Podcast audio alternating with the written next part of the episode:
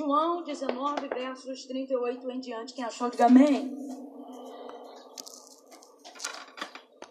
Diz assim o texto sagrado.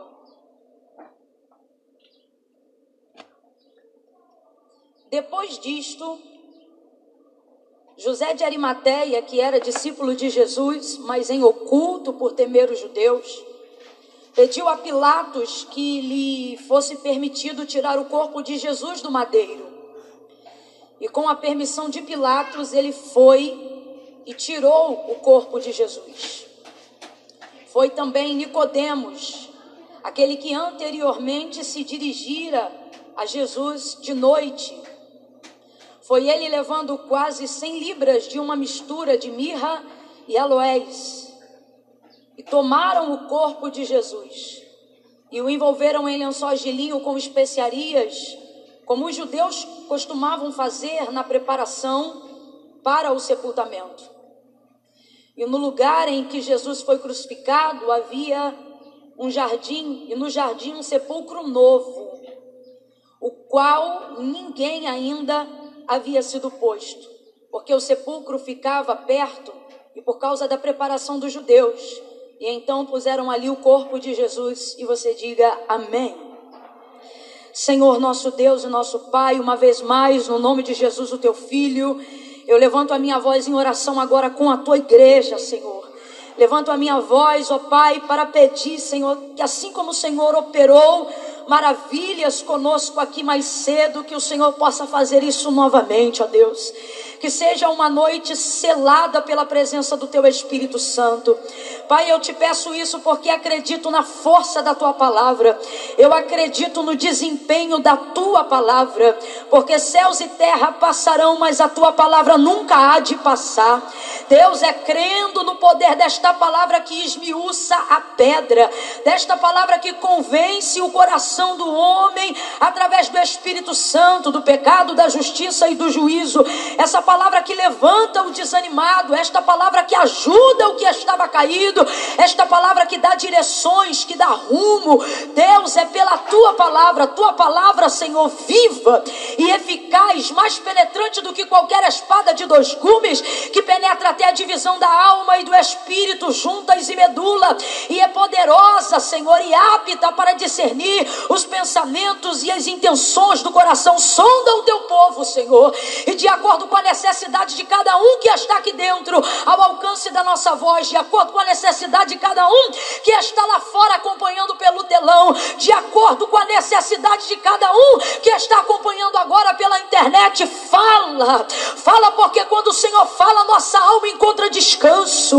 Quando o Senhor fala, onde a guerra há paz. Quando o Senhor fala, há certeza de que tudo voltará para o lugar. Fala como lhe apraz, Senhor, e glorifica o teu nome nesta esta noite através da tua palavra, porque não viemos aqui para ouvir voz de homem, não viemos aqui, Senhor, por causa de homem, viemos aqui para ouvir a tua palavra. Fala conosco e glorifica, glorifica, glorifica o teu nome neste lugar, em nome de Jesus e na nossa vida. E quem concorda, diga. Amém, aleluia. Oh, aleluia, aleluia. Eu vou contar de uma a três. Quando eu disser três, você vai liberar a palavra que o Senhor confiou ao meu coração logo que eu pisei ali e sentei ali.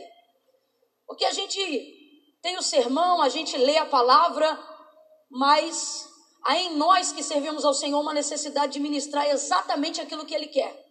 E quem conhece a forma e a aplicação, o jeito de fazer, é Deus. Não importa quantos anos você seja pregador, pastor, seja lá o que for. E quando eu estava sentada ali, o Senhor me deu essa palavra. E ele disse: Hoje você vai pregar sobre estas pessoas, para estas pessoas. O Senhor falou comigo assim: Hoje você vai ministrar sobre os inacreditáveis. Desse jeito.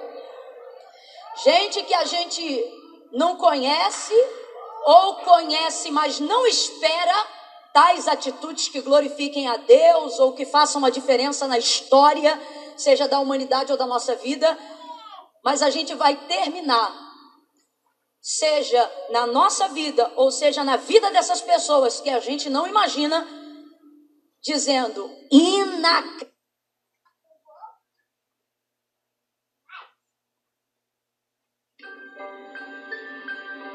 Sim, a gente sabe. Tem horas que parece que o mundo parou. Ou no mínimo, que está girando em outra velocidade. Dias parecem semanas, que parecem meses, que parecem anos. Mas tudo continua lá. Cachoeiras, montanhas,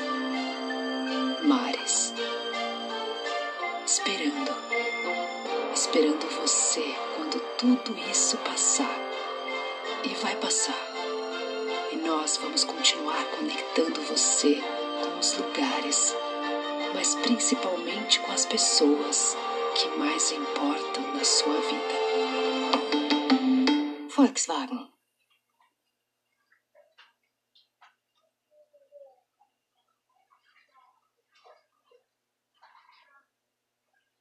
Acreditável.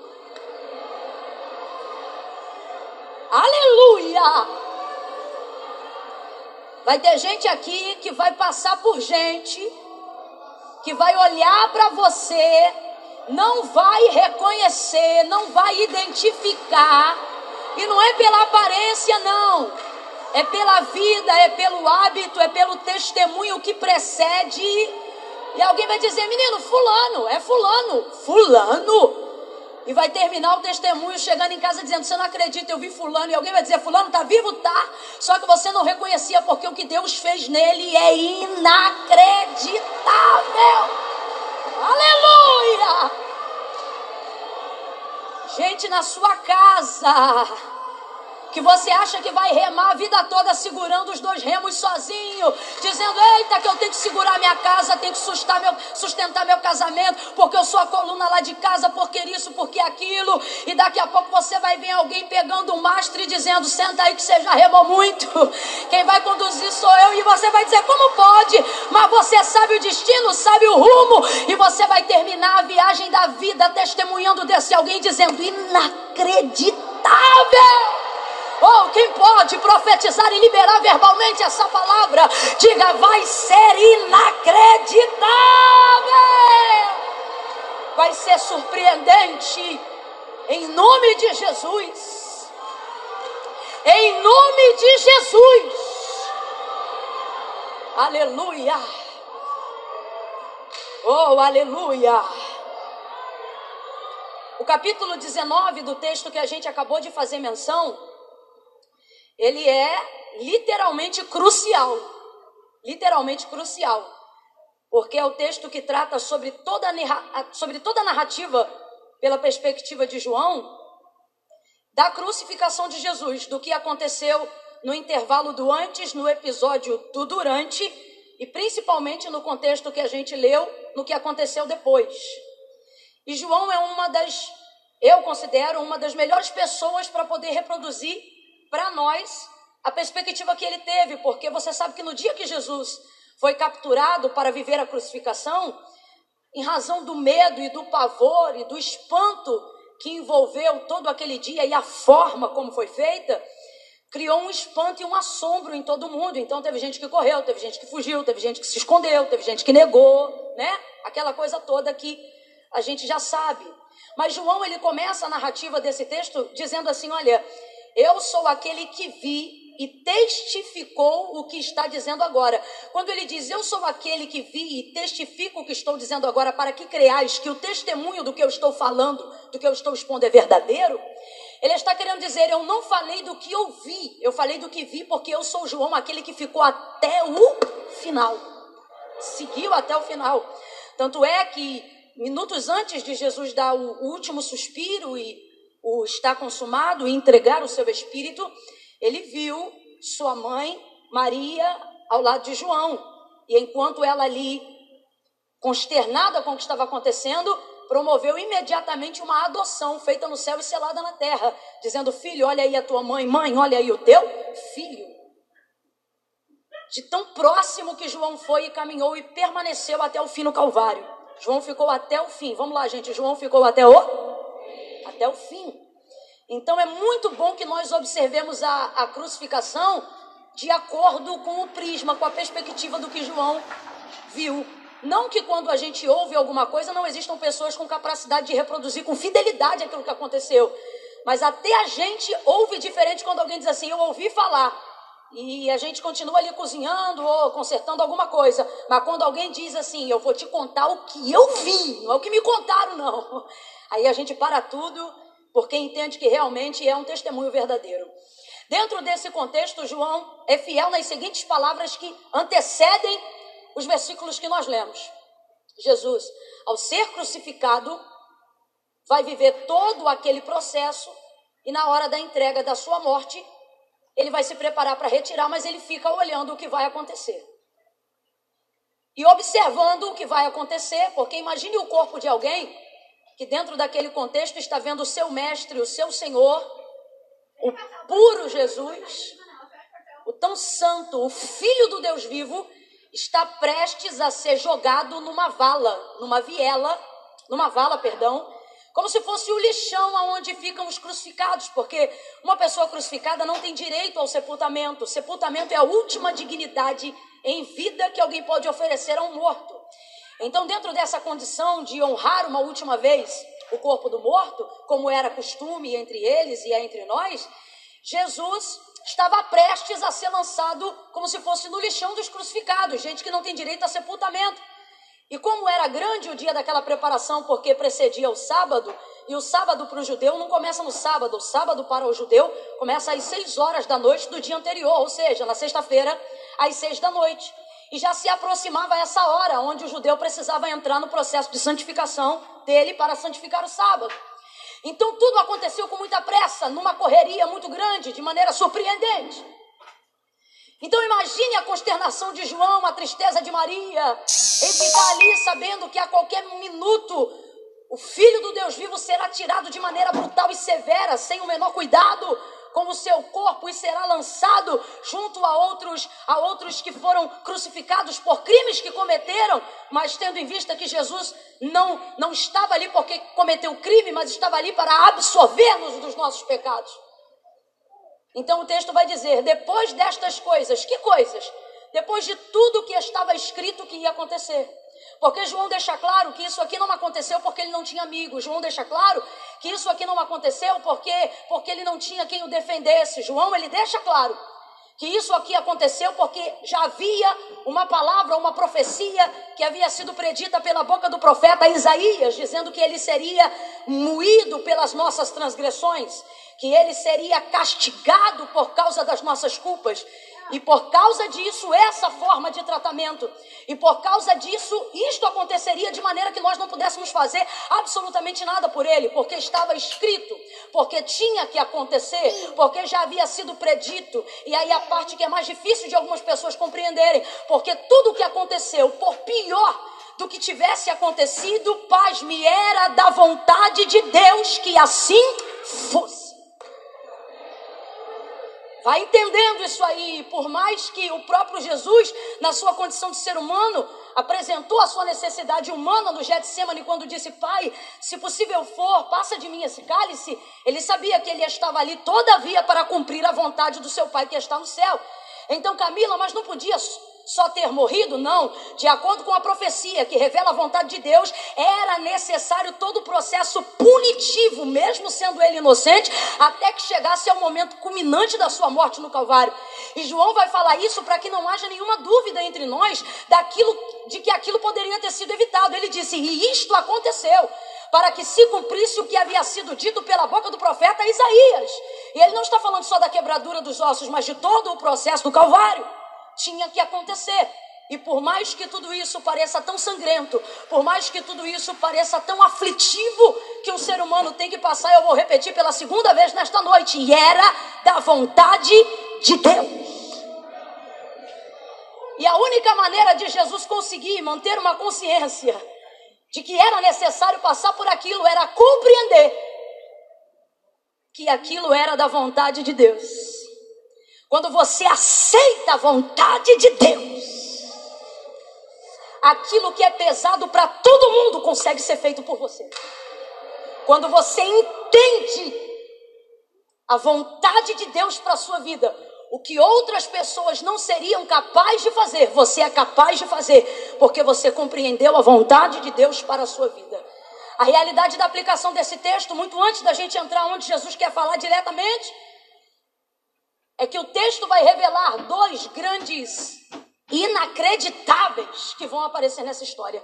E o que é que faz uma pessoa se tornar alguém, aonde no sentido de elogio, surreal, faz a gente olhar e falar inacreditável? Simplesmente a capacidade de se comportar de uma maneira que ninguém esperava, de uma maneira inacreditável.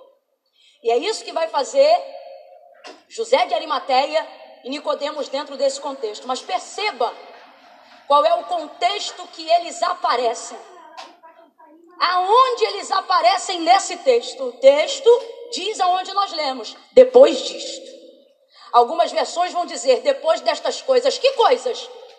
As coisas que determinam com que toda a vontade de Deus fosse cumprida na vida de Cristo. O próprio Jesus queria assim, o próprio Jesus fazia assim. Ele dizia: A minha comida e a minha bebida é fazer a vontade do meu Pai que me chamou. Ele estava ali para isso, na realização do seu primeiro milagre nas bodas em Caná da Galileia, quando sua mãe anuncia que o vinho havia acabado, ele dá a entender, parece até que não vai fazer, no final faz o milagre da multiplicação, ou melhor, da transformação da água em vinho, mas ele diz: Olha, mulher, ainda não é chegada a minha hora. E de que hora Jesus estava falando? Jesus estava falando dessa hora aqui, porque ele veio para fazer isto aqui. Então aqui culminava a completude da vontade de Deus na vida dele. Você precisa entender, por mais difícil que pareça o momento que você está passando agora. E se eu te disser que tudo o que está acontecendo faz parte da vontade de Deus para a sua vida? E se eu te disser que quanto mais rapidamente você aceitar as coisas que Deus já determinou sobre você, mais rapidamente essa via dolorosa cessará mais rapidamente você será surpreendido após o processo de entrega e de aceitação. Eu tenho dito, por exemplo, para as pessoas a quem o Espírito Santo me usa para animá-las, para retornar aos caminhos do Senhor. Eu tenho dito: olha, andando com Deus você aprende duas verdades, duas coisas inevitáveis. A primeira, fazer a vontade de Deus realmente dá trabalho. Fazer a vontade de Deus, às vezes, é realmente doloroso. Mas a, a segunda é que te impulsiona a fazer a primeira. Qual? Se a primeira é a ideia e a realidade de que, faz, de que fazer a vontade de Deus dá trabalho e não é fácil, a segunda te empurra para a primeira, porque a segunda faz a gente entender que fugir dela dá muito mais trabalho. Que fugir dela é muito mais doloroso. Então o texto vai aplicar a narrativa de João dizendo: depois destas coisas, eu vou contar de 1 a 3 e você vai gritar aí com a máscara para alguém, de longe, onde você está mantendo toda a segurança. Quando eu disser três, você vai dizer assim: tem que passar. É um, é dois, é três, vai. Tem que passar. Tem que passar. E quanto mais rapidamente você entender a necessidade de que Deus não traçou na tua rota atalhos, mas caminhos. Caminhos que têm espinhos, caminhos que têm pedras, caminhos que têm momentos difíceis. Melhor você vai adequar-se a esse caminho. Depois destas coisas, tinha que acontecer, era para acontecer, foi necessário que acontecessem. Depois destas coisas, e o texto diz: estas coisas que aconteceram para que se cumprisse a escritura. José de Arimateia, que era discípulo, ora, mas que discípulo eu pergunto para vocês era esse? Que João diz que é discípulo, porque perceba, diferente de Nicodemos, que ele diz que era alguém que seguia em oculto, a José de Arimateia, ele não, ele não mantém esse título de quem ficava reservado, de quem era um, de quem era um discípulo um seguidor de Jesus, não. Ele coloca como alguém que fazia escondido porque ainda não tinha certeza do que estava fazendo. Ele não, ele não, não, não dá nome de discípulo a Nicodemos, mas dá nome de discípulo a José de Arimateia. Então, se João está dizendo que José de Arimateia era discípulo, é porque ele tinha todos os critérios para ser considerado um discípulo porque ele era um discípulo e ele sabe o que um discípulo faz, como um discípulo sente, aonde um discípulo senta, como um discípulo anda, que tipo de fé um discípulo de Jesus professa. Eu quero que você compreenda isso, que é para você não pensar que João está fazendo uma predileção por José de Arimateia em detrimento a Nicodemos. Não. Só que José de Arimateia, apesar de ser discípulo, manifesta um comportamento que ainda não, que ainda não completa o seu discipulado, mas vai completar-se no dia da crucificação de Jesus. E qual é esse comportamento? Esconder-se, servi-lo em oculto. Adora em oculto, escuta aí no escondido ora de dentro do coração, nunca verbalizou uma oração. E eu não estou falando necessariamente de José de Arimateia. É gente que a gente olha e às vezes diz até que não é, parece que não é. É gente que a gente não conhece, a gente não vê. Tem rede social, mas não é conhecido porque é daquele que só visita perfil, mas não visita, não, não traz atenção para ele. É gente que está em oculto, e o texto diz que esse era o comportamento de José de Arimateia. Esse comportamento era movido pelo medo que ele tinha da opinião pública, o medo que ele tinha dos judeus, o medo que ele tinha daqueles que estavam à volta dele. E por que, que ele tinha esse medo? Ora, porque ele era alguém enriquecido e alguém que tinha um nome, não na condição de discípulo, mas a grosso modo para a gente entender, na condição de um príncipe, de alguém reconhecido pelos príncipes da lei, de alguém que tinha cadeira cativa dentro das sinagogas, ele tinha status social, ele era alguém é, financeiramente abastado. José de Arimateia era alguém que dependia da opinião pública para fazer as finanças da sua casa girarem. José de Arimateia era alguém que precisava de um crivo, de um príncipe, de um sacerdote, de uma cadeira cativa para ter respaldo, porque naquela ocasião não era tão somente o dinheiro que fazia a compra ou a aquisição de um bem, mas era o tipo de nome que você possuía. Isso era uma cultura dos hebreus, muito antes de qualquer coisa sobre a ministração da nova aliança, como por exemplo lá em Gênesis capítulo 37, onde o texto diz que José contava o que de mal faziam aos seus irmãos, contava para o seu pai Jacó Jacó, não era porque ele era fofoqueiro, é porque naquela época se respaldava o crédito de uma casa baseado no nome que respondia por aquela família.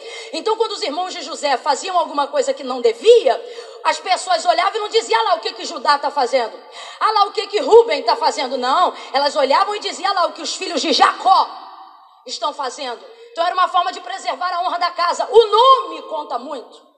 E você sabe que isso é verdade, o respaldo, o testemunho, a importância.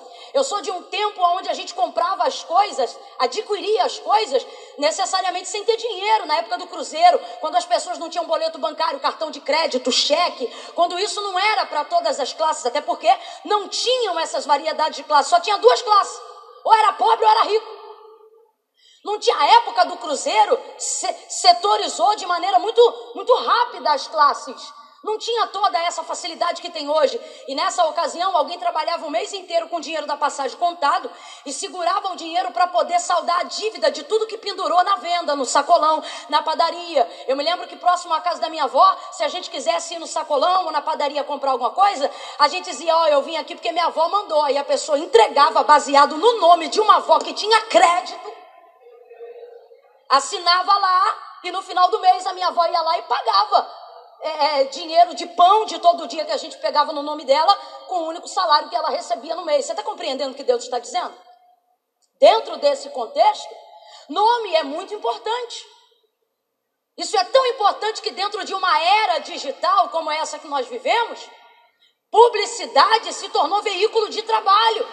Por causa do nível de influência, o nível de crédito que alguém, que um nome, que um trabalho é capaz de exercer dentro da sociedade. Tem gente que vive só disso, da, da, da capacidade de poder fazer publicidade e, e, enriquecer com isso. E não há, não há pecado dentro nisso, dentro disso, dependendo daquilo que você está divulgando. A grande questão é até que ponto, até que ponto no teu encontro com Cristo, no caminho de discipulado, a opinião pública tem o poder de manietar a expressão da sua fé.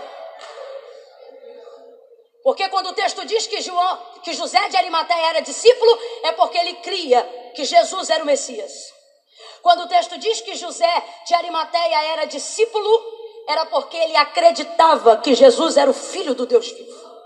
Quando o texto diz que José de Arimateia era discípulo, é porque ele ia para as conferências que Jesus pregava e ficava lá escondidinho. E alguém dizia: José, você por aqui? Vou falar. Não me apresenta, não. Ele era discípulo. Ele era discípulo, mas a opinião pública, o texto diz, por temer os judeus. Agora eu vou falar rasgado, que é para todo mundo compreender como isso se aplica na nossa vida. Por medo de perder os contratos. Por medo de perder os, o status por medo de, ao invés de aparecer, seguindo, seguindo, seguindo, começar a aparecer, deixar de seguir, deixar de seguir, deixar de seguir, por medo de perder seguidores, por medo de perder o poder de influenciar aquilo que a população diz a meu respeito. Escute algo muito importante para você levar para sua vida. Não importa se você é figura pública ou não, só interessa se você quiser ser discípulo de Jesus. Opinião é o que dizem sobre nós. Opinião pode dar testemunho. Opinião, o que alguém vai dizer a seu respeito, seja na sua presença ou na sua ausência, pode te levantar ou te derrubar. Eu não estou aqui de maneira leviana dizendo que isso não é importante. Porém, quando o assunto é Jesus, tem que ser como Pedro disse, porque me importa obedecer primeiro a Deus e depois os homens. A verdade é que nós estamos vivendo um tempo onde queremos sufocar a nossa fé e, e, trabalhar dentro dela de uma maneira onde nós venhamos manipular a forma que nós a expressamos, porque não queremos perder o status, não queremos perder o domínio, não queremos perder a churrascada de final de ano na casa de fulano que não é crente, mas gosta de mim. Não podemos perder isso, não podemos perder aquilo. Não pode falar de Jesus no lugar A, não pode falar de Jesus no lugar B, que é para não perder a carteira, a cadeira cativa que é para não perder o patrocínio, que é para não perder o cachê, que é para não perder o status, que é para não perder a meia boca. Só que não adianta, depois que você conhece a Cristo, ou ele ocupa o trono na sua vida, ou ele não se aquietará em nenhum outro lugar. Ou de Deus é o trono, ou você ficará sozinho. Agora deixe-me te impulsionar a compreender por que, que tem uma hora que o próprio Deus trabalha, a fim de que você tenha a oportunidade de exteriorizar do lado de fora uma fé que já existe do lado de dentro? É o próprio Jesus que, mesmo não estando mais presente em corpo, cria a oportunidade para que José de Arimateia expresse a sua fé do lado de fora. Eu vou falar uma coisa que só os sensíveis vão entender, mas não vou repetir. Quem estiver ligado vai receber, às vezes, Dependendo do momento da nossa vida, Jesus dá um passo para trás, só para você aparecer bem na frente. Só para você dizer o que você pensa sobre ele. Camila, não importa, Jesus sabe quem ele é, sabe quem ele é, sempre soube e sempre saberá. A pergunta é: e você sabe quem ele é? Porque ele disse para os seus que se importava em saber quem diziam que ele era. E vós, o que, que vocês estão ouvindo aí na rua? Pedro, diga aí para mim, quem os homens estão dizendo que eu sou? Você acha que isso é necessidade de autoafirmação? Claro que não, ele sabe quem ele é. Ele quer saber o que é que estão dizendo, porque a opinião pública importa, sim. Só que você precisa levar isso aqui para a sua vida. Opinião pública é o que dizem que eu sou. Deus não trabalha com opinião pública. Quem trabalha com opinião pública é estatística política, que infelizmente a gente nem consegue confiar direito. Jesus não trabalha com opinião pública, Jesus trabalha com transformação de caráter. Opinião é o que dizem sobre mim, caráter é quem Deus sabe que eu sou, independente do que andam dizendo ao meu respeito. José de Arimateia tem caráter, sim ou não? Você lê o texto comigo, então responda com inteligência. Esse homem aqui tem caráter, sim ou não? Sim ou não, gente? Você leu comigo, foi esse homem que fez um escrito e pediu autorização para tirar o corpo de seu senhor do madeiro. Então vou perguntar e você responda sem medo. José de Arimateia tem caráter, sim ou não?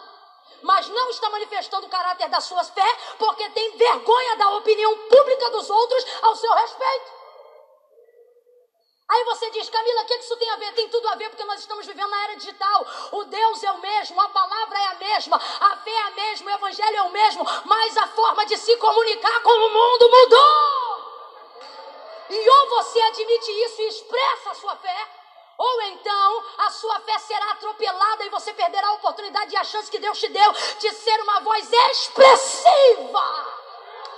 Abaixure, Eu estou sentindo uma graça de Deus aqui. Você está sentado aí dizendo: Eu vim aqui nessa noite fazer o quê? Veio aqui ouvir Deus dizer: Eu te dei uma voz, usa. Eu te dei uma ferramenta, usa. Eu te dei, eu te dei popularidade, usa. Eu te dei influência dentro da tua família, usa. Eu te dei voz dentro da sala de aula, usa.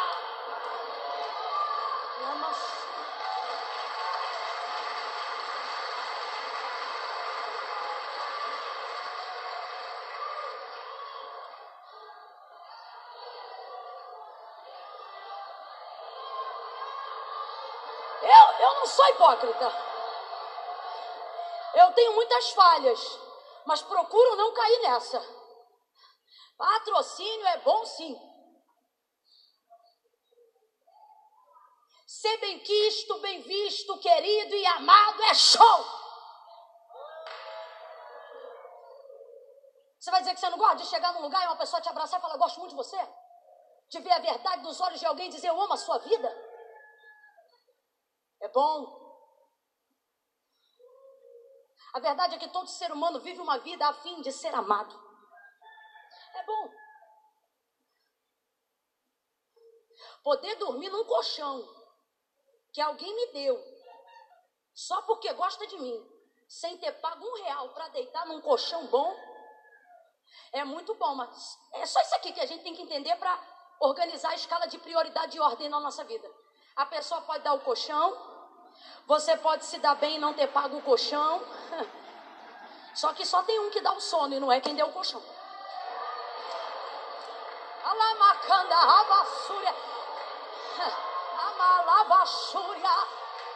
Eu vou ser sincera.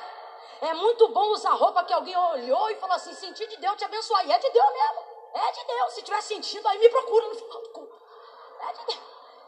Só que é de Deus da seguinte maneira: não fique achando que porque sou pastora, porque vivo de altar, sou mendiga. Eu estou te dando isso, então você faz isso. Eu estou te dando isso, então você posta aquilo. É falar de contrato? Senta comigo e pede uma reunião. Mas não fica achando que eu sou cana agitada pelo vento. Não fica achando que porque você me deu isso, eu vou fazer aquilo. Porque andar com o sapato que os outros deu é muito bom, mas quem coloca estabilidade debaixo dos meus pés é Deus. Usar roupa que alguém me dá é muito bom, mas quem me reveste, quem me guarda é Deus. Então não fique pensando que eu vou me tornar massa de manobra para que eu continue recebendo aquilo que eu vim recebendo. Camila, o que isso tem a ver comigo? Isso não acontece só com quem é figura pública. Isso acontece com você na sua sala de aula. Isso acontece quando alguém quer pagar um lanche lanche para você, mas quer te manipular numa conversa. Ou seja, não pagou teu lanche, comprou teu tempo para te convencer do que ele quer. Isso acontece em várias esferas. E a pergunta é: que tipo de discípulo é você? Que tipo de discípulo você está se tornando? José de Arimateia é discípulo, sim, ele é discípulo. E ele tem caráter mas é o que ele vai fazer agora. E o que ele vai fazer agora? Manifestar a expressão de sua fé, que é verdadeira, mas não está exposta, está dentro. E guarde o que eu vou lhe dizer: pode ser crente até o tutano, se a fé não for confessada, não é registrada. Não foi homem, nem pastor, nem pregador que inventou a necessidade da confissão pública de fé. Foram palavras do próprio Jesus quando ele disse duas coisas. Primeiro, se já é verdade que tu tens Cristo no teu coração, diz a palavra, só falta você confessar na sua. Por isso que eu sempre digo, não pode ficar com essa conversinha de ah, Deus sabe o que tem aqui dentro. Ah, Camila, eu só não vou fazer uma aliança com Deus hoje, mas ó, Deus sabe, sabe, mas não concorda. E eu vou dizer por que ele não concorda com essa fé oculta aí dentro. Por mais que ela seja íntegra, generosa, verdadeira, tem gente que é crente por dentro muito mais do que a gente é crente por fora. Sim ou não? Porém, o que foi que Jesus disse? Aquele que me confessar diante dos homens. Não foi Camila, não foi Pedro, não foi apóstolo Paulo. Pelo amor de Deus.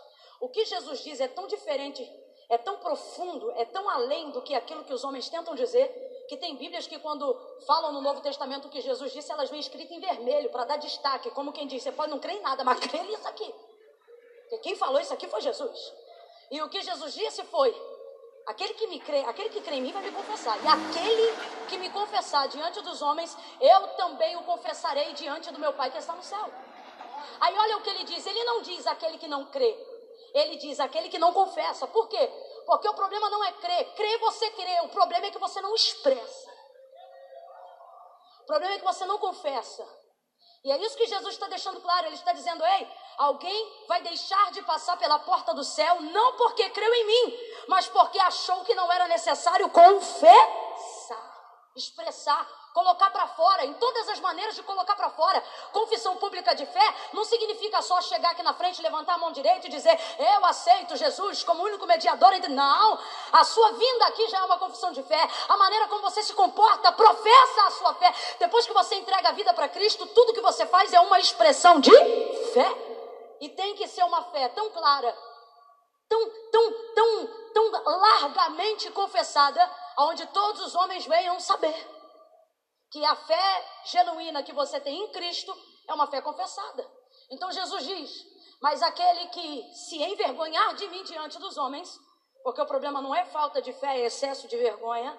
Então, Camila, como é que eu faço? Se eu tenho fé, mas tenho vergonha, vem com vergonha mesmo, só não pode continuar escondendo a fé. E entrega a sua vida para Jesus. E expressa a sua fé, você que já entregou nas suas ações do dia a dia, nas suas conversas, nas suas legendas, nos seus registros. Não é possível que você é crente e a gente entra no seu Instagram e não se fez ali uma menção sobre Deus. Nunca. Ai, Camila, isso é estratégia. Estratégia o quê? De ensinar como é que é um crente espião?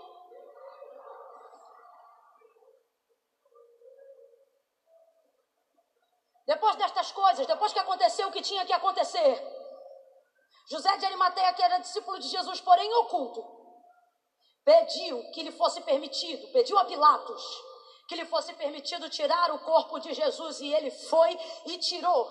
Diga para mim, João ainda está ali, sim ou não? Vamos lá, gente. Quem escreveu isso aqui foi João e ele disse que viu tudo isso. Então vou perguntar de novo: João estava ali, sim ou não? Sim ou não? Mas não tinha autarquia para pedir autorização para Jesus. E agora eu vou pegar para o nosso lado. A gente tem que parar de querer meter o pau em quem chegou confessando Jesus ontem. Mas ele está sendo capaz de realizar coisas que há anos a gente não consegue fazer. Aí, de vez abraçar o José de Arimateia que chega, a gente diz: fique aí que você chegou agora. Ele chegou agora, mas está pronto para fazer coisa que a gente não podia em todo o tempo que a gente estava. Então, deixa José de Arimateia aparecer. Porque ele vai resolver o que a gente não pode resolver. Agora, o que eu acho mais lindo é que a decisão que José de Arimateia tomou não foi provocada por uma petição de João. Isso aqui é a compreensão de que sua fé é verdadeira e de que aquilo que Cristo fez por ele, porque ele está vendo ali, ó, Jesus no madeiro, está feito. Ele vendo que o que Jesus fez por ele não poderia mais permitir com que ele ficasse na clandestinidade desse sentimento. Chega uma hora que a gente tem um encontro tão tremendo com o Senhor que não adianta. Não adianta. Vai acontecer uma coisa no meio do teu trabalho, todo mundo vai dizer uhul, você vai dizer glória! Vem, tem uma hora que vem. Manifesta. Aparece. E é essa hora que eu digo. É quando você diz, cadê o Jesus que só me dava, que só ministrava, que só entregava? Cadê ele? E ele está lá paradinho no Calvário sem fazer nada. Quando você vir Jesus parado, numa situação sem fazer nada, pode ter certeza que é porque ele está esperando que você que você faça alguma coisa. Ah, e ele vai fazer, vai usar a autoridade que ele tem, não para se esconder, mas para validar isso para a glória de Deus. Pede autorização do corpo. Agora, aí eu te pergunto, Camila, isso é confissão de fé? É. Porque só tinha autorização do corpo de um crucificado, alguém que fosse parente. Aí eu te pergunto, José de Arimateia tinha sangue com Jesus? Vamos lá, José de Arimateia tinha sangue com Jesus? Não, isso aqui é uma das confissões de fé mais, mais, mais expressivas que eu já vi. Porque ele não tem sangue, mas está pedindo o corpo. Jesus está usando tudo que José de Arimateia tem. Deus está usando tudo que José de Arimateia tem para poder confessar que agora ele é entregante do corpo de Cristo. Porque ele está pedindo para Pilatos uma coisa que só alguém que estava no sangue, só alguém que era parente podia ter direito. Camila, não entendi. Você vai ver gente que disse nunca você crente dizendo eu faço parte do corpo de Cristo. Uau! Vai ser incrível, vai ser inacreditável. Não se assuste quando você estiver num culto como esse e aquela pessoa que você achou que nunca ia aparecer aqui começar a caminhar pelos corredores e parar aqui em lágrimas, confessando a Cristo como Senhor. Não se assuste quando seu filho chegar em casa e tomar uma decisão que você não esperava. Oh, Deus te trouxe hoje aqui para te dizer que Ele também tem uma obra com os inacreditáveis.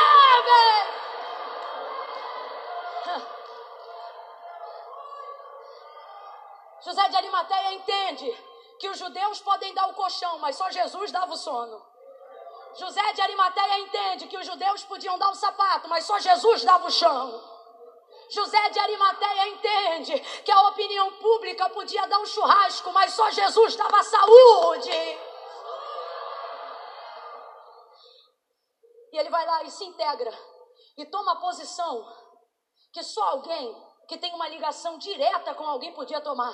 Sabe o que ele está dizendo? Não tem medo certo.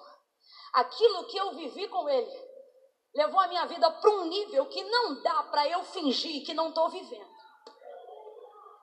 Deus está falando com alguém lá no canto, lá em cima. Alguém que chega e às vezes fica atrás, não porque chegou por último, mas porque escolhe estar longe. E Jesus está dizendo: não adianta.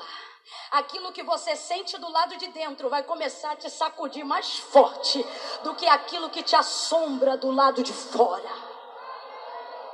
José de Arimateia é o primeiro inacreditável de Deus e ele já chega fazendo um feito que nem todos os doze reunidos ali poderiam fazer o que ele fez. Sabe o que é isso? É gente que a gente guarda no coração dizendo assim: rapaz, fulano é uma benção, só falta ser crente, né? É, mas para ser tem que confessar. É gente que a gente sabe que quando chegar, vai chegar compensando o tempo. Vai chegar fazendo coisa.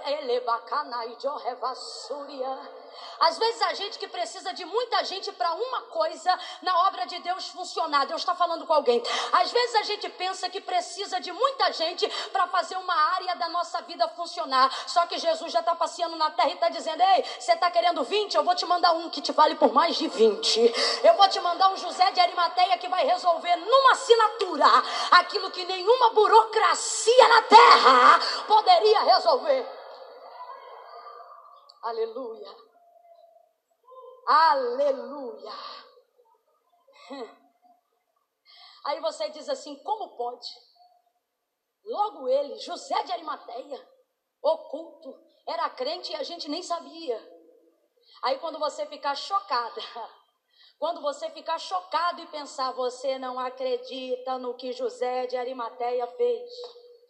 Quando você começar a contar os testemunhos e dizer, alguém pergunta, menina, como é que foi aquilo lá? Quem pagou? Vai dizer, menina, José de Amateia. E ele é crente? Menina, eu nem sabia que era, mas foi lá e resolveu tudo.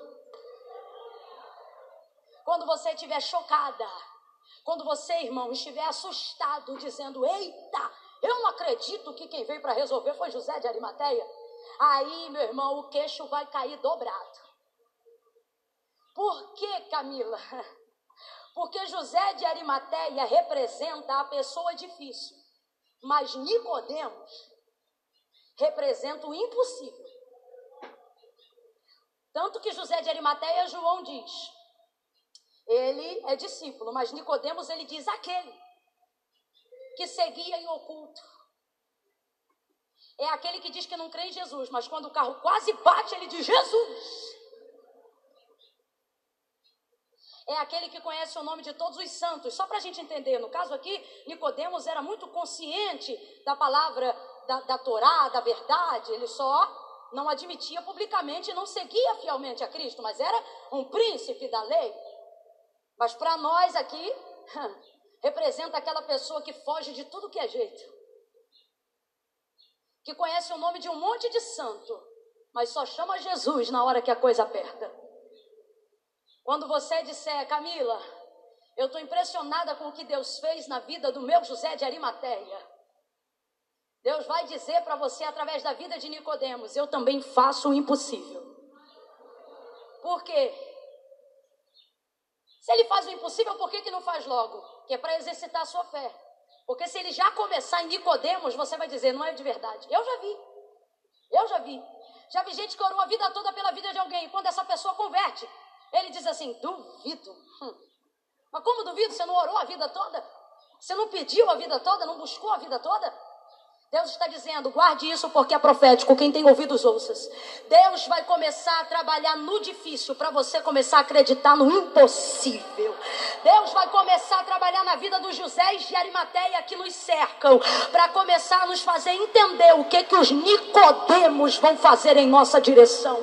Vem Nicodemos, e como é que vem Nicodemos? Pastor Silas recebe essa palavra, porque Deus só me manda pregar isso aonde ele libera a mesma carga profética do que essa palavra quer dizer. Camila, eu não entendi. Vai entender agora. Nicodemos não chega de mão vazia. Nicodemos chega com uma saca, aonde o texto diz que ele vem levando quase 100 libras de uma mistura de mirra e aloés. Traduza, sabe o que, que significa 100 libras de uma mistura de mirra e aloés? 34 quilos quilos de gramas de, de, de incenso, de especiarias moídas para poder honrar o corpo de Jesus.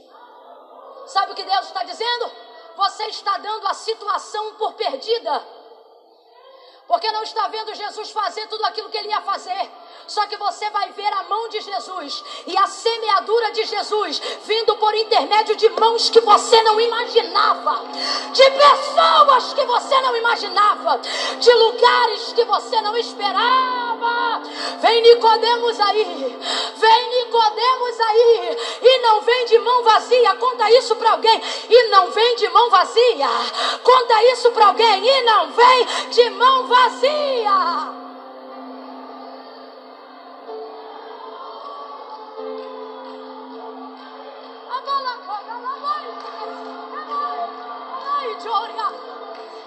Chegou depois, mas chegou com a providência que precisava. Chegou depois, mas chegou com aquilo que resolvia. Chegou depois, mas chegou para concluir o projeto. Chegou depois, mas chegou para participar da história mais linda da Bíblia Sagrada. Chegou depois, mas chegou para compensar o que não podia ser restituído.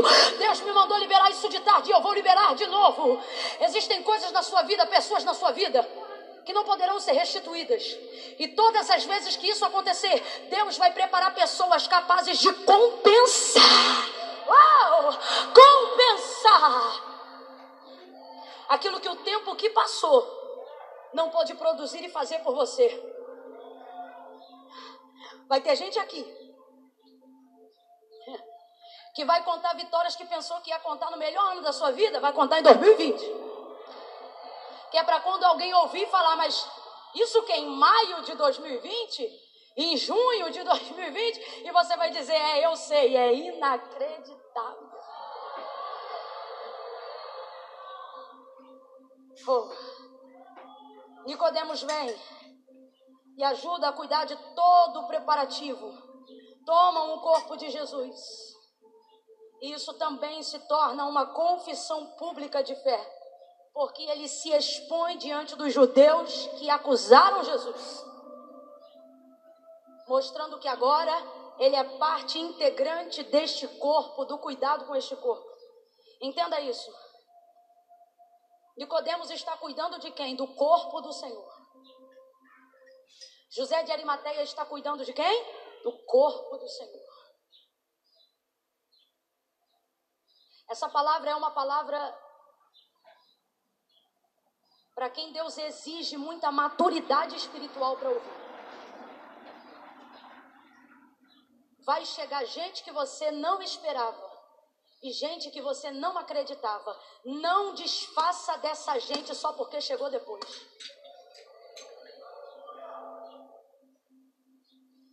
Porque mesmo você ficando do início até o fim, essa gente pode fazer coisa que você jamais poderia fazer. Deus está dizendo aqui que vai trazer para a tua vida, vai trazer para o teu ministério, vai trazer para próximo de você gente que não peregrinou com você, não viveu cruzada com você, não subiu monte com você, não orou com você, não jejuou com você, não andou de carro com você, não viu suas aquisições, não participou de todas as suas conquistas, mas gente que vai chegar e vai chegar fazendo o que gente que caminhou contigo não pôde fazer durante todo o processo da caminhada. E o Senhor está dizendo: aceite-as, não por amor de si, aceite-as por amor do reino. Porque elas não vieram para cuidar de você. Elas vieram para cuidar do corpo de Cristo revelado em você, revelado na igreja. Fica de pé agora, só quem, enquanto eu pregava, tem na vida ou próximo pelo menos um José de Arimateia e um Nicodemos. Enquanto eu. Ih, Camila, eu tenho. Uhum. Não estou dizendo que o nome tem que ser José de Arimateia, não. Abre a mente, crente. Camila, tem alguém que é bênção, mas não chega junto. Tem alguém que ama ao Senhor, mas ainda não entendeu a obra que Deus tem com ele na minha vida. E enquanto você pregava, eu dizia: Jesus, o fulano é José de Arimateia. Camila, tem gente próximo de mim, gente que eu conheço lá em casa, que representam Nicodemos. É um pai que me vê indo para a igreja e me acha idiota. É, é, é, uma mãe que acha que eu estou perdendo tempo de vida. Camila, é alguém que, que não dá crédito, que prefere ficar em oculto. É alguém que já viu o que Deus fez na minha vida, mas não confessa a Ele como Senhor. Eu conheço um Nicodemos. Fica de pé. Eu quero orar por você agora. Feche os seus olhos, curva a sua cabeça. Senhor, em nome de Jesus. Aonde houver alguém aqui que o Senhor trouxe na memória, gente conhecida, gente de perto, gente de longe, gente que vai chegar para resolver, gente que vai chegar para compensar o tempo que foi perdido, gente que vai mostrar que a gente não perdeu, gente que vai mostrar que a gente não está atrasado, gente que vai vir para dar continuidade a tudo que a gente tem tentado fazer por amor do seu nome. Eu estou pronta para receber essas pessoas na minha vida. Eu estou pronta para congregar com essas pessoas na minha igreja, Senhor. Eu estou pronta para aceitar a fé dessas pessoas. Faça essa oração agora, porque ela gerará frutos ainda esta noite. Faça essa oração agora, porque ela gerará frutos ainda esta noite. Faça essa oração agora, porque ela gerará frutos ainda esta noite. Senhor, em nome de Jesus, responde essa oração e a súplica desta palavra. Em nome de Jesus, quem concorda, diga.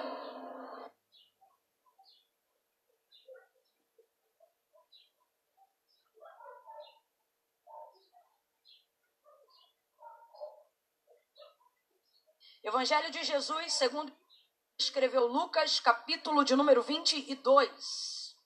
Glória a Deus. Lucas, capítulo de número 22. Oh, aleluia! Falei isso para o pessoal que teve conosco mais cedo aqui no culto à tarde e quero reproduzir a mesma coisa. Irmãos, essa máscara, ela protege você, é também para prevenção do seu próximo, mas ela não é um tapa-boca. Então, mesmo aí por debaixo, preste seu culto, declare a sua adoração, vai dando a Deus glória misturado com aleluia, porque a gente pode fazer isso. Deus abençoe a sua vida. Lucas capítulo 22, nós vamos ler dos versos 28 em diante. Lucas 22, dos versículos 28 em diante. Quem achou, diga amém. amém. Glória a Deus. Diz assim o texto: Vós sois os que tendes permanecido comigo nas minhas tentações. Assim como meu pai me confiou um reino, eu o confio a vós para que comais e bebais a minha mesa no meu reino, para que vos assenteis sobre os tronos para julgar as doze tribos de Israel. Simão, Simão, Satanás vos pediu para peneirar como trigo, mas eu roguei ao Pai por ti, para que não desfaleças a tua fé. Então, quando tu te converteres, fortalece os teus irmãos. E respondeu-lhe Pedro: Senhor, eu estou pronto a ir contigo para a prisão e até a morte. E tornou-lhe Jesus a dizer: Digo-te, Pedro, que não cantará hoje o galo antes que três vezes negues que me conhece. Somente até aqui, diga amém pela leitura da palavra. Glória a Deus. Todo o contexto do capítulo 22, ele traz dois momentos extremamente importantes e emblemáticos dentro do ministério de Cristo aqui na Terra. Dentro desse contexto, a gente vê pelo menos essas duas coisas importantes que eu vou destacar agora. Primeiro, é a última celebração de Jesus pessoalmente na ceia, depois, somente como fazemos até hoje, em memória dele. Então, esse episódio já torna esse momento extremamente marcante, extremamente especial. É ceia. Diga comigo, ceia. E eu não sei se você é como eu, traz algumas coisas dos crentes das antigas e e aqui eu uso isso não para poder falar sobre coisas retrógradas, mas para falar sobre o que Salomão disse quando afirmou que alguns alicerces não devem jamais ser removidos. E isso que eu vou falar agora sobre a ceia é um deles. A gente acaba encarando a ceia com uma relevância totalmente diferenciada. Não sei se você é desses ou dessas, mas eu, por exemplo, eu capricho mais na roupa para ceia. Tanto que às vezes quem está em casa vê a gente indo para o mesmo culto, para a mesma igreja, aonde a gente já tem prática de ir, mas se tiver alguém de fora, pergunta: ora, está indo para onde? Para a igreja. Mas por que está bonita a senhora? Hoje é ceia, aquela coisa, né? Mais importante. Tem mais alguém aí dessa época? Diga aleluia. E não é à toa, é realmente um culto onde precisamos fazer um autoexame, como orienta a palavra, compreendendo o tamanho da relevância do significado da ceia. Então, é uma ceia. Agora, redobre isso, compreendendo a seguinte coisa: é uma ceia onde